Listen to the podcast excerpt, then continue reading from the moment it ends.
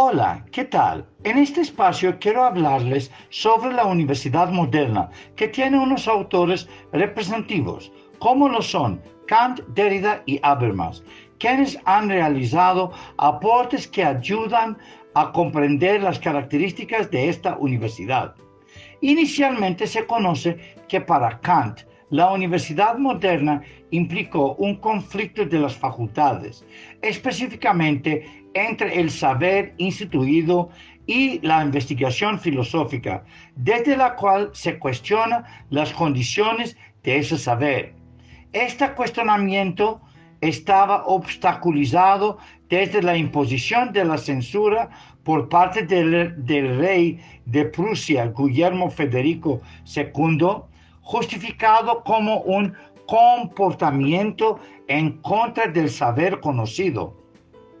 No obstante, Kant tenía como base filosófica el de forma y profanar la enseñanza libre y guiada por la verdad.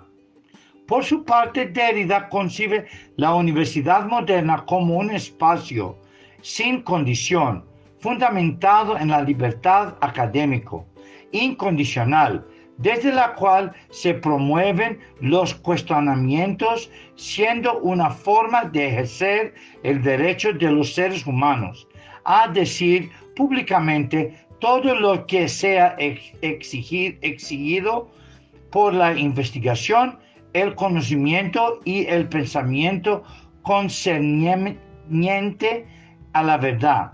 A partir de lo anterior, es posible analizar que Derrida comprende la universidad moderna aplicada a los estados democráticos.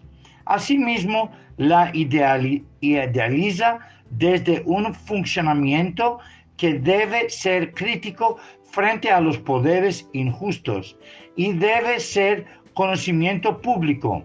En cuanto a la verdad, Derrida considera que es indispensable en el ámbito educativo porque precisamente es la profesión de fe de la universidad.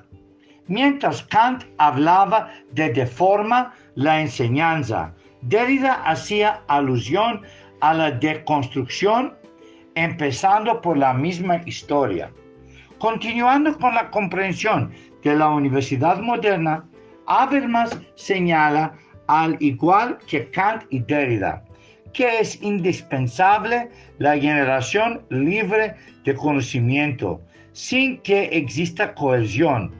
Para lograrlo existe un reto que en la actualidad está presente y es libertar la ciencia moderna de la incidencia de la autoridad del Estado y la sociedad civil para lograr mayor autonomía universitaria esta autonomía estaría compuesta por tres principios básicos.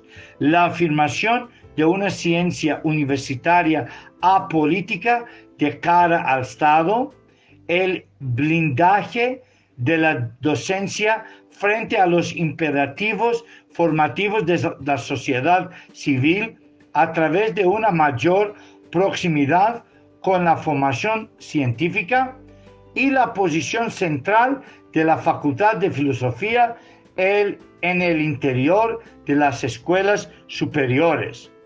En este punto es posible concluir que los autores Kant, Derrida y Habermas tienen similitudes en la caracterización de la universidad moderna, desde la importancia de la libertad, la autonomía, la búsqueda de la verdad y la investigación. Si quiere conocer más, te invito a profundizar en los textos del conflicto de las facultades de Kant, la idea de la Universidad de Habermas y la Universidad sin condición de Derrida.